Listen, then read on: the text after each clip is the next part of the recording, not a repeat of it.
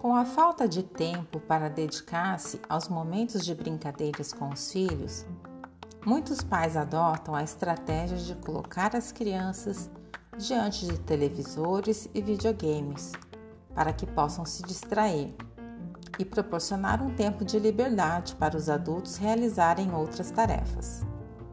Não há aqui o intuito de criticar ou tampouco julgar estes pais, e sim o de informar que, embora as crianças também devam estar conectadas à tecnologia e às novidades, se faz fundamental dedicar e oferecer a elas um tempo de brincadeiras, pois nada as substitui quando pensamos no desenvolvimento cognitivo e motor de uma criança.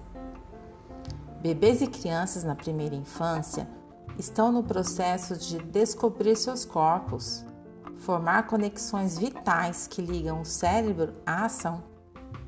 Durante o brincar, estarão desenvolvendo o controle motor e aprendendo sobre texturas, cheiros, sobre a lei da gravidade.